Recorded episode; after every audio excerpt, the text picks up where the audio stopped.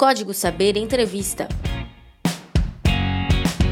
Bom, estamos gravando aqui mais um episódio do Código Saber Entrevista e hoje estou recebendo uma pessoa que é um ídolo, um ídolo do esporte, um ídolo para várias pessoas aí, o Alex, o Brabo, jogador de basquete profissional, hoje defende aí o, Bauru, tem anos aí à frente da seleção brasileira, uma experiência internacional também bastante importante, jogou na NBA, jogou na Europa. Então o Alex vai contar um pouquinho pra gente aí dos desafios que ele como jogador de basquete enfrenta. Ele que hoje tem um documentário muito legal na ESPN, para quem quiser assistir, tem também disponível acho, no YouTube, um documentário sobre a carreira dele. Então, Alex, primeiro, obrigado por ter aceito esse convite. Fala um pouquinho aí pra gente como começou a sua carreira, quais foram os obstáculos do início e a gente vai desenvolvendo a nossa conversa a partir disso daí. Obrigado aí estar tá participando aí do seu podcast. A gente já brincou bastante também, né?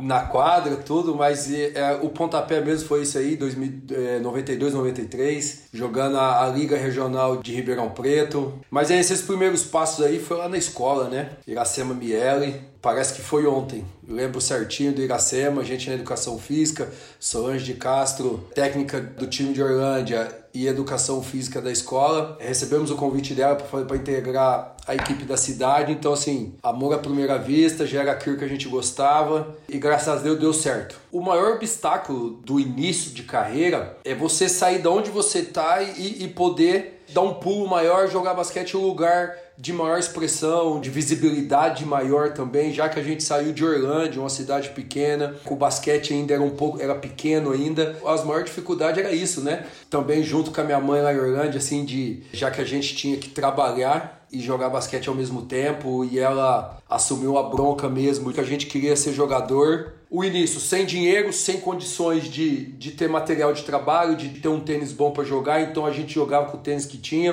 Quando a gente foi jogar os, a Liga de Ribeirão por Santa Ida do Passa Quatro, isso em 95, muitas vezes a gente não ia jogar porque não tinha o dinheiro do ônibus, mas graças a Deus, quando você faz as coisas direito, se esforça, tenta fazer seu melhor, as oportunidades aparecem. E aconteceu isso em 96. O, o meu irmão Eduardo recebeu um convite de Assis para jogar a Federação Paulista Campeonato Juvenil, aonde ele me levou. E a partir de Assis a visibilidade mudou um pouco, né? Já era um time de expressão, no cenário paulista, aonde no término desse campeonato, no final de 2006, a gente acabou ali se cada um seguindo seu rumo, aonde eu tive a proposta de Rio Preto jogar cadete em 97. Aí foi o divisor de água para mim. Você joga um campeonato paulista com 20 equipes, então ali você consegue desenvolver seu basquete, consegue evoluir, a visibilidade aumenta também. Aonde eu cheguei no profissional do coque, que a partir dali da minha carreira ia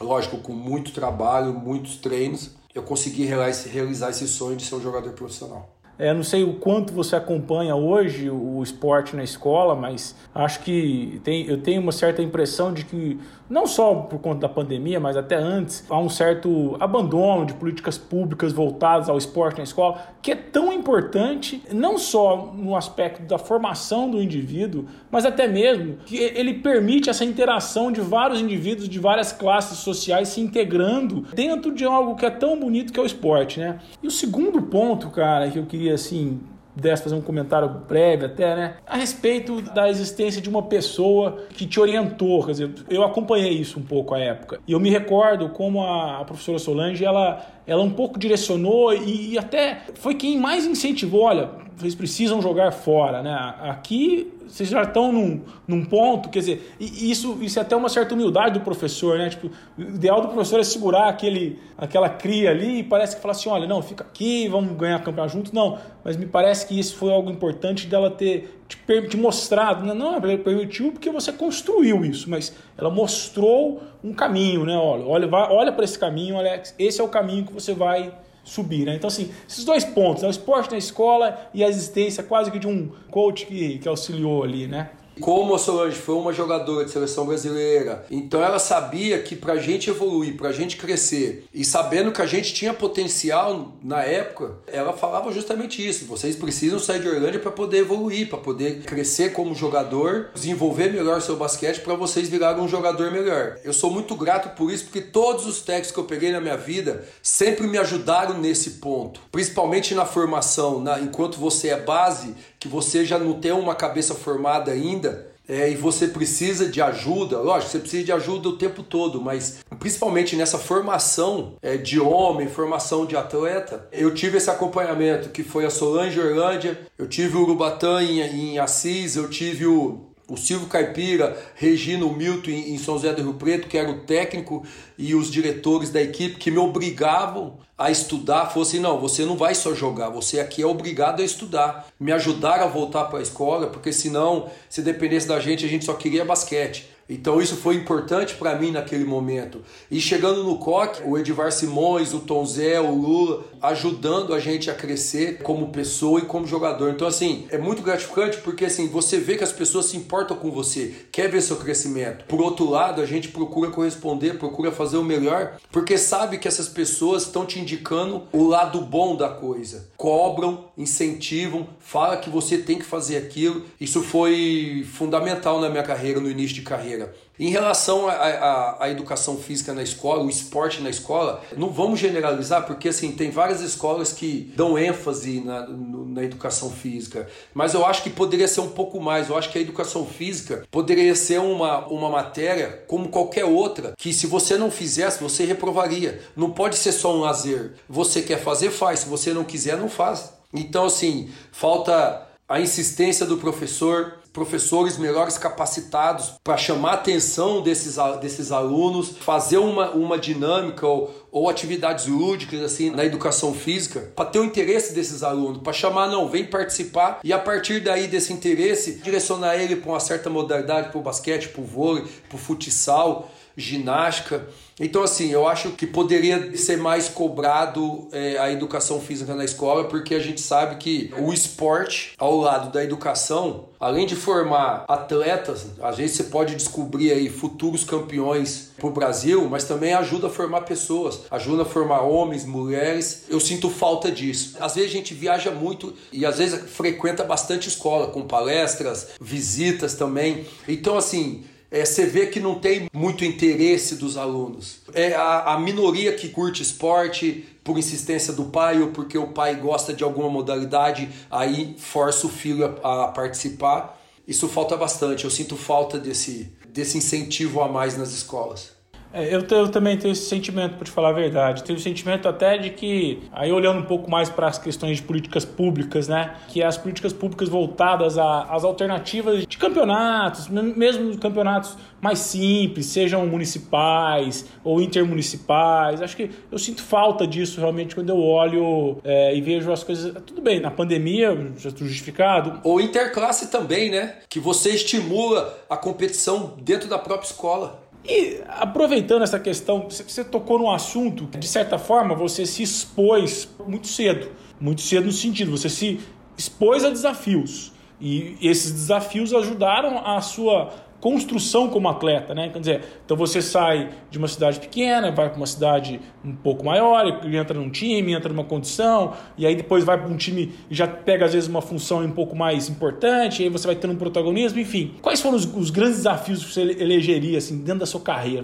Tive três momentos, dois momentos que eu percebi que eu precisei me desafiar para conseguir melhorar. Primeiro é nessa transição de juvenil de categoria de base para profissional. Da minha geração ali, você você via que vários jogadores na categoria de base jogavam muito bem, mas quando você tinha, você era obrigado a virar jogador adulto, vários paravam de jogar porque não tinha condição. Então assim, esse era o meu maior medo. Para mim esse foi um dos piores momentos assim, porque eu tinha sempre essa dúvida se eu teria condição de ser um jogador profissional. Nessa hora, Alex, no que você se apegava mesmo? Assim, pô, cara, eu não tenho alternativa, eu escolhi isso. O que era isso daí? Quando eu cheguei no COC, é, eu tive o primeiro dia de, de treinamento com o juvenil e tive o meu primeiro dia de treinamento com o adulto.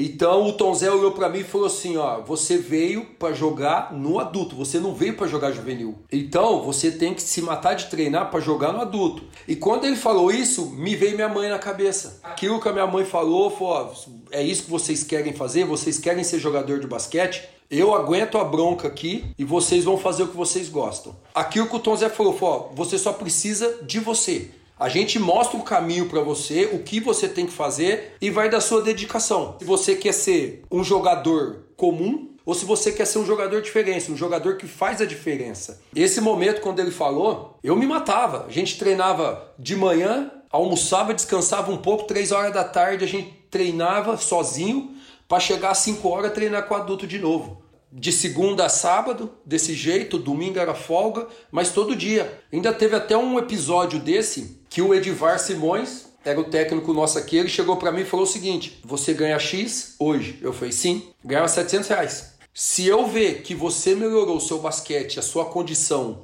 a cada dois meses, eu dobro o seu salário. Ele não precisava falar aquilo para mim, mas com esse incentivo ainda, eu me matava. Ficava na quadra o dia inteiro, treinava o dia inteiro, é, chegava em casa, você chegava na República à noite, você estava exausto, mas era aquilo que eu queria.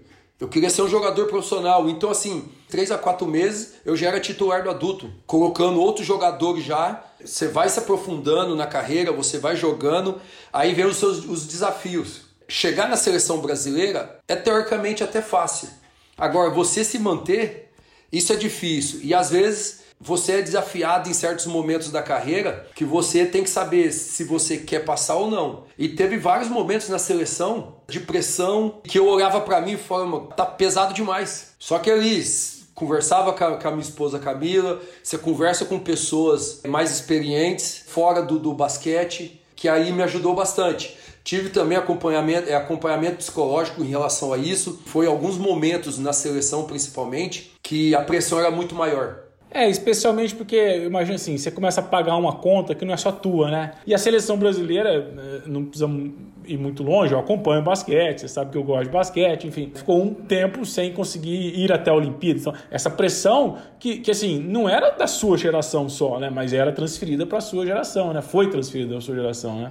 É, querendo ou não, a gente veio de para chegar 2011 e classificar para as Olimpíadas, a gente teve dois pré-olímpicos que, que a gente fracassou. E a pressão em cima era muito grande. O questionamento em relação à geração, se tinha condição mesmo de trazer o Brasil de volta, a pressão em cima de alguns jogadores. E outra, no esporte, se não tiver pressão, vai fazer outra coisa, né?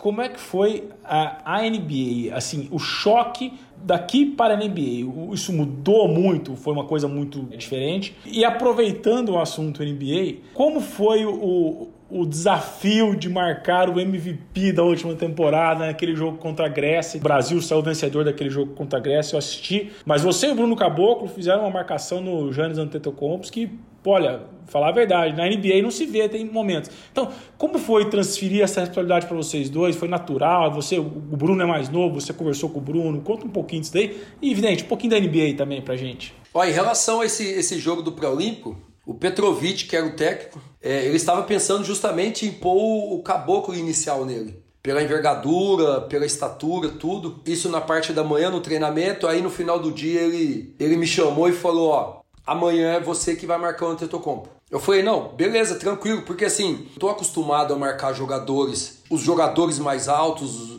os melhores jogadores adversários. Então, assim, contra a seleção americana, quem marca o LeBron, quem marcava o LeBron James era eu. Aí, quando o outro lateral saía, o LeBron saía da quadra, eu marcava o Kobe. E quando ele me deu essa função, eu falando comigo, dependendo de como o Antetokounmpo for jogar, ele vai facilitar o meu trabalho. Ele é um jogador que gosta de jogar de frente para o adversário. Só que na, na NBA, você tem as regras que favorecem o atacante. Na FIBA, favorece um pouco o defensor. Porque quando ele tentava jogar de frente comigo, pela frente ele não ia passar. Eu sou mais baixo, mais rápido, consigo segurar ele na força. Mas assim, foi um, um momento gostoso, um momento legal que eu curti muito. Foi uma experiência única, porque o, o Yannis é gigantesco, é um monstro. Agora, a NBA para mim, além de ser um sonho realizado, foi choque de realidade assim, né? Porque a gente saía de um tipo de estrutura aqui no Brasil que era a, as coisas, o ginásio normal, comum, parte de academia comum, igual a maioria dos clubes aqui no Brasil de basquete. Aí você sai daqui você vai para um time da NBA, que foi o time campeão da, te da temporada anterior. É, a primeira coisa que eu fui fazer foi para quadra. São duas quadras, uma do lado da, oito, da outra, com oito tabelas. E o piso preto, você consegue ver seu reflexo. A quadra impecável, a parte de musculação, aquele mundo de aparelho, tudo certinho. Tem uma parte de suplementação assim absurda, com várias geladeiras de Gatorade ali para você usar a hora que você quiser, espalhada pelo CT. Então, assim, eu não estava acostumado com aquilo. Tanto é que eu olhava e falava assim: é só abrir a geladeira e pegar um Gatorade? Os caras, é, é isso mesmo, só vai lá. Barrinha de cereal, olha um monte ali. Se você quiser, só vai lá e pega. Você tem sua cadeira, você tem seu espaço que é absurdo. Não é só o lugar para você pôr um cabide, não, não. É como se fosse um, um cockpit assim mesmo, tudo certinho, bonito. Aí você vai lá, tem banheiro de hidromassagem, piscina aquecida, piscina fria. Então, assim, para mim foi um, o início difícil, primeiro, pela língua. É, fui para lá sem saber falar inglês. E a NBA tem umas certas regras, né? Que você precisa se adaptar. E no começo foi difícil para mim. Eu era novato, então assim, o novato, na hora do jogo, você tem que aquecer antes dos titulares. E na função que eu joguei na NBA ainda, eu joguei de armador. Então o Popovich falava assim: você tem que gesticular a jogada e ao mesmo tempo você tem que falar a jogada. Nunca tinha jogado de armador, foi complicado porque eu tinha que carregar a bola com o marcador pressionando você, você tinha que gesticular e ainda cantar a jogada. Então assim, esse primeiro ano em San Antônio foi difícil, atrapalhou bastante, mas aí quando eu mudei para Nova Orleans, nesse perfil da NBA já facilitou bastante, porque eu já estava sabendo como é que funcionava, já sabia, já estava dominando melhor a língua, a posição, a função dentro de quadra. Pena que veio uma nova lesão. Se não tivesse acontecido a lesão, eu teria estendido um pouco mais essa, essa carreira minha na NBA. O Alex, é, e a Europa? Porque na Europa também você teve uma carreira bastante significativa, né? Um, um bom clube. Se não me recordo, vocês foram campeões europeus, né? Não, vice. Mas e aí, é o mesmo esquema ou já foi um outro choque? Foi uma outra. Foi diferente, mas assim, é um basquete mais jogado, vamos dizer, mais pensado. Eu saí do Brasil, que é um jogo parecido com o americano, de transição, de jogo de velocidade. Cheguei nos Estados Unidos, que é um jogo totalmente transição, apesar que o San Antonio é um jogo puxado por europeu, por ter várias nacionalidades envolvidas. Mas quando eu cheguei no Maccabi de Israel, é um jogo mais tático, né? é um jogo mais pensado, um jogo cada jogador tinha sua função. Quando cantava uma jogada, a bola tinha que chegar naquele naquele atleta que foi cantada a jogada. E foi uma experiência bacana também que a gente viajava, então você conhece várias culturas na Europa, vários jogadores de nacionalidade diferente, que apesar que a, a língua do basquete é, é, universal, mas os estilos de jogo é diferente. E morar em Israel foi uma surpresa, porque eu assinei o um contrato de quatro anos, sem avisar minha esposa. Quando a gente chegou em Israel, Cara, tinha uns 40, 50 repórteres lá me esperando, perguntando como é que ia ser a temporada, o que, que, eu já, que, que eu sabia do time, como é que era aquele monte de pergunta, e eu não sabendo responder, eu calma, calma, calma. Acabei não respondendo nada, fiquei surpreso. Um clube, patamar de NBA, estrutura de NBA com um ginásio de 14, 15 mil pessoas. Todo jogo tava lotado cantando, com aquele perfil de europeu mesmo que canta mesmo. O pessoal nem assiste o jogo fica cantando o jogo inteiro. Era um time bastante competitivo. Acabamos sendo superado pelo CSK da Rússia, mas assim, foi uma temporada de aprendizado também absurdo. E, e eu falo para você, menino, eu sou muito feliz porque eu consegui trabalhar nos dois melhores polos de basquete do mundo. Eu sou muito grato a tudo que o basquete me proporcionou. Primeiro, a minha família, é ainda ter conhecido o mundo por causa do basquete. Então, sou muito realizado nisso.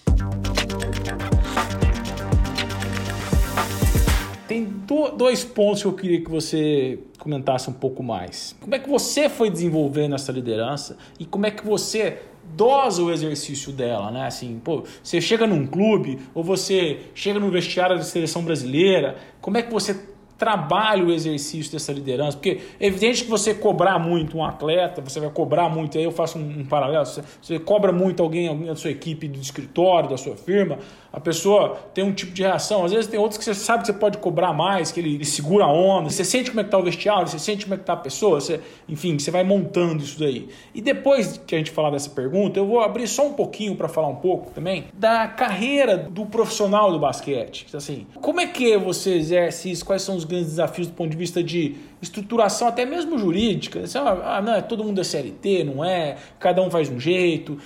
Você tem preocupação com o futuro? Como é que vocês são assessorados, não são? Um pouquinho disso. Então, falar um pouquinho de liderança, depois a gente fala um pouquinho desse assunto também. Benino, eu acho que liderança já é uma coisa que o próprio grupo começa a pender pro seu lado. Em 97 em Rio Preto, no cadete, eu lembro que o time era tudo moleque de 17 anos, mas é, chegava em certos momentos do jogo, eles começavam a contar com você e fazer assim, ó, olhar para você e falar: e aí, o que, que a gente vai fazer? É uma coisa naturalmente que vai acontecendo.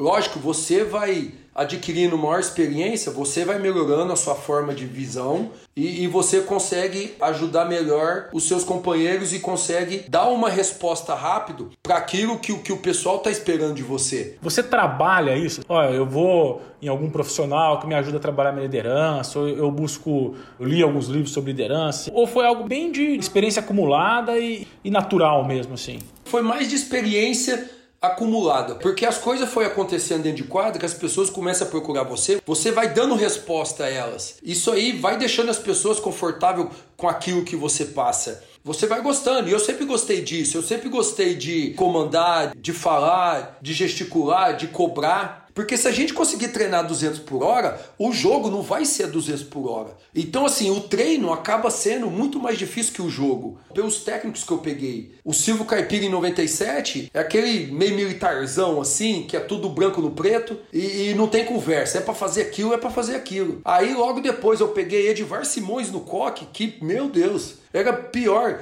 Às vezes o Edivar tava olhando, a gente tava rindo, ele dava esporro na gente porque a gente tava rindo. Assim, no meu caso, eu fui, eu fui sendo mais crítico em relação a isso. Tem atletas que se você puxar bastante, ele vai te dar. Mas tem atleta que você não pode puxar, você tem que alisar. Você tem que dar carinho ali, porque senão o cara vai assustar com o esporro que você der, vamos dizer assim, com a cobrança rígida. Então, aonde a gente vai, a galera fica me esperando. Que hora que a gente vai jantar? Ô Alex, que hora que vai sair o ônibus? Isso acontece pelo que você faz, pelas suas atitudes, que todo mundo fica esperando e todo mundo fica olhando. E eu sou daquele cara assim, eu vou cobrar você, Benino, para treinar. O Benino está treinando mole. Mas só que assim, eu tô te cobrando e eu, só que eu tô treinando a 200%.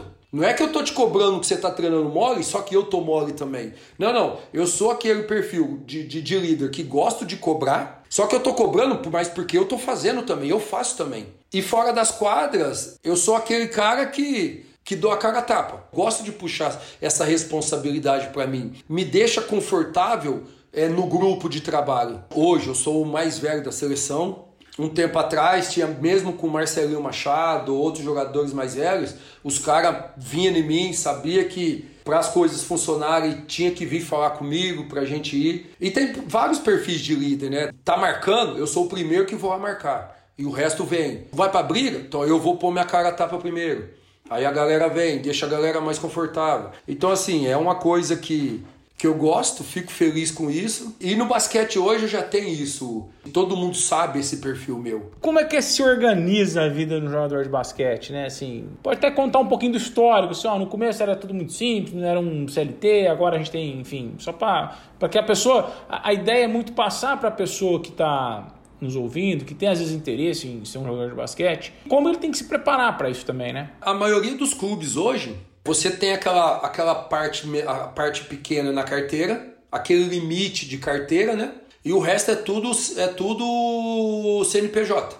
É 99% dos clubes. Alguns outros aí pode ser que seja CLT total. Já tive anos em Brasília, nos dois primeiros anos de NBB, que a gente usou CLT o salário inteiro. Aí partiu para CLT e imagem. Eu acho que esse é o padrão hoje do Brasil. E eu lembro assim que quando a gente era moleque no coque, o Chain falava muito com a gente, né? O Chain Zay em relação a, a como a gente tinha que direcionar a nossa carreira fora das quadras, ele ajudava bastante, ele dava dica de investimento. A gente que pegou ele lá em 99, 2000, ele conversava bastante com a gente é, na forma como a gente tinha que investir o dinheiro. Eu acho que isso aí era legal também, porque você é moleque, não tem experiência nenhuma, e o próprio dono do time te ajuda a direcionar. Era um cara que ajudava. Outra pessoa que me ajudou bastante em relação a isso é o meu sogro, que pessoas assim que eu procurava muito eles para ajudar justamente nessa parte, porque a gente só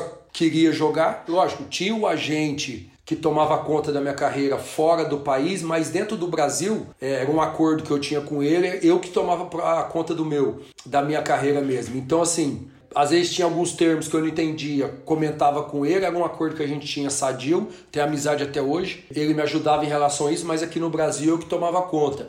Chainho Coque, meu sogro até hoje, que me ajuda nessa parte extra quadra, vamos dizer assim. Que hoje a coisa é mais estruturada, né? Muitos clubes realmente até se preocupam com isso, até uma pressão do futebol, né? Se preocupar com os atletas, com a aposentadoria dos atletas, enfim. Ô Alex, eu, eu tenho que encerrar também, porque nós já estamos chegando aqui no, no meu limite de tempo, mas eu queria fazer mais um, um comentário aqui. Hoje, como você vê o basquete na mídia. Eu entendo hoje, e se me corrija se eu estiver errado, que principalmente as TVs a cabo, aí, a ESPN, a Sport TV, com uma transmissão muito forte de NBA. Eu sou fanzaço do Romulo Mendonça. Ele mudou a forma de transmitir NBA e acho que trouxe muita gente. Você vê hoje o basquete com, com o melhor caminho, mais gente possivelmente praticando, mais gente assistindo. Isso tem ajudado a NBB também? A NBA antigamente quando a gente tinha 14, 15 anos, poucas pessoas tinham acesso à NBA e não era tão aberto como é hoje. A NBA, depois de um tempo, viu que para a própria NBA crescer, eles tinham que entrar em outros países. E chegou o momento do Brasil, depois de 2001 ali, que o Nenê foi para a NBA, que foi o primeiro brasileiro ali, depois dos antigos pipoca rolando, que teve passagens anteriormente, o Nenê que deu o pontapé, porque depois do Nenê foi eu, Leandro e o Anderson. Aí depois veio Thiago e agora tá, tá essa galera que tá agora. Então, assim, essa visibilidade que a NBA tem hoje no Brasil ajudou bastante. Todo mundo quer ter um tênis do LeBron James, quer ter um tênis do Kyrie Irving, usa os uniformes, a visibilidade que a NBA trouxe aqui pro Brasil, com os amistosos que o Flamengo fez de pré-temporada com o time da NBA aqui no Rio, o que a gente foi é, lá para Washington e Nova York também com a equipe de Bauru, o Franca foi depois. Então você vê essa abertura e, querendo ou não, a criançada gosta, né? E, e, isso reflete no campeonato nacional. Eu até brinco que alguns times do NBB que tem, você pega muitos jogadores, serve para ser meu filho, jogadores que eu nunca vi na vida. Jogadores novos que às vezes você para, por causa, principalmente esse ano que foi bolhas, né? Você acaba ficando no hotel conversando, você vê que esses, esses atletas já, né, profissionais, começaram a jogar por causa dessa movimentação da NBA que tem aqui no Brasil. Você assiste a NBA na Band, igual estava passando, você assiste na Sport TV com o Everaldo Max, que o Everaldo Max é legal, mas quando você assiste com outros, não é tão legal assim. Mas quando passa na ESPN, você fica ali, cara, você não sai dali, você fica com o olho ali, é absurdo. Então, assim, a visibilidade que a NBA tem no Brasil abriu uma porta absurda e o crescimento do basquete aqui tá monstro demais.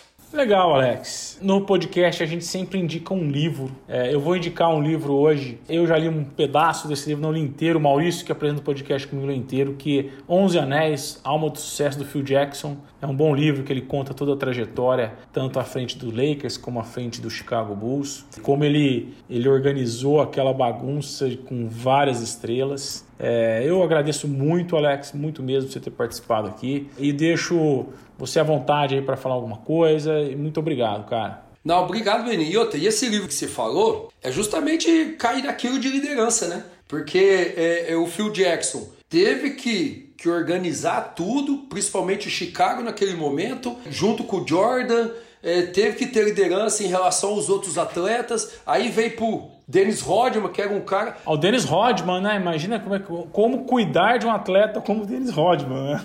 Então, e o Dennis Rodman é aquele perfil de atleta que o, Phil Jackson e o Jordan não poderia chegar pesado nele. O Dennis Rodman não queria treinar, os caras falaram assim: não, não precisa treinar, só esteja na hora do jogo. Então, assim, deixava o cara à vontade, não cobrava, o cara chegava na quadra e rendia. Phil Jackson no Lakers, porque tinha Kobe e Shaq, então tinha que administrar essa dupla. Esse livro, quem puder, lê que é top demais. Ô Alex, a pergunta é saideira: qual foi o, o jogador mais difícil que você marcou? Benino, eu sempre odiei marcar jogador mais leve que eu. Porque assim, eu sou um jogador que gosta do contato físico. E muitas vezes você pega jogadores leves que você não, não consegue ter contato. Eu odiava na seleção jogar contra a Espanha, porque tinha Navarro e Rudy Fernandes, que corria muito e não podia ter contato. Então isso aí me atrapalhava bastante. E eu gostava de marcar sempre os mais fortes, porque ali o juizão olha, deixa a porrada comer mesmo e eu adoro isso. Esse é meu jogo. É isso aí, Alex. Cara, muito obrigado. Valeu, Benito. Obrigado aí. Tamo junto.